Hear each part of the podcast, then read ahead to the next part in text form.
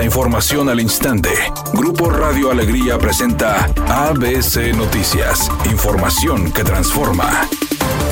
¿Qué tal? Muy buenas tardes, esta es la información. En un periodo de 10 meses se generaron 105.802 nuevos empleos, superando los que se crearon durante todo el 2022 en Nuevo León. Esto de acuerdo con las cifras registradas por el Instituto Mexicano del Seguro Social. Lo anterior fue informado por la Secretaría de Economía a través de un comunicado oficial en la que compartió que los números obtenidos en el tercer trimestre de 2023 son una cifra histórica para el Estado en cuanto a la creación de nuevos empleos. También informaron que la cifra del año pasado llegó a un total de 77 mil nuevos empleos creados y tan solo entre enero y octubre de 2023 fue superada por 28.802 plazas nuevas.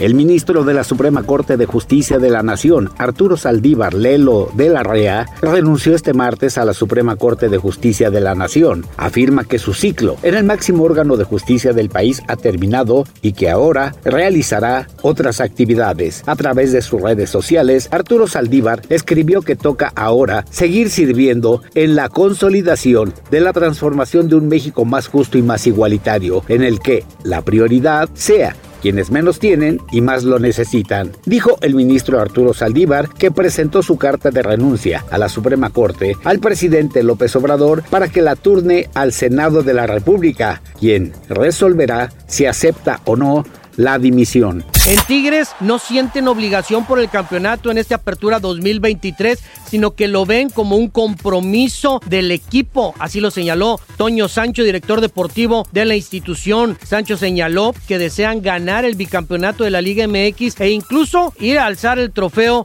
de la rama femenil, pero no lo observan como un tema obligatorio. Obligaciones no hay. Queremos ganar el bicampeonato varonil y el campeonato en la femenil. Obligaciones no hay. Es un compromiso compromiso y el plantel así lo sabe, de buscar partido a partido, escalando fases para llegar a donde queremos, que es el pelear la final, señaló en una entrevista a las afueras del estadio universitario. Asimismo, Sancho señaló que el primer objetivo se cumplió, el cual era quedar ubicados en los primeros cuatro lugares, todavía con una fecha por disputarse.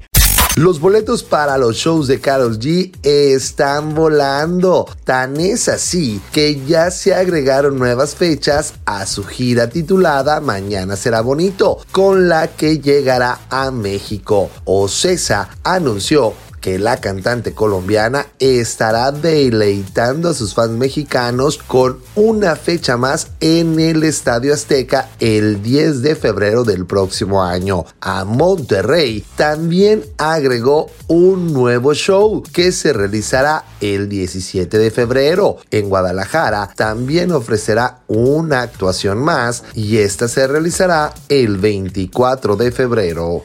Este es un aviso a la comunidad. Se solicita donadores de sangre y plaquetas para la joven Alma Priscila Vázquez Tijerina de 24 años de edad, internada en el Hospital 21 del Seguro Social en la cama 507. Los donadores pueden acudir al hospital de zona número 21 del Seguro Social o comunicarse con Luis Fernando Vázquez Tijerina al teléfono 8281 227673. 8281 227673. Redacción y voz Eduardo Garza Hinojosa. Tenga usted una excelente tarde.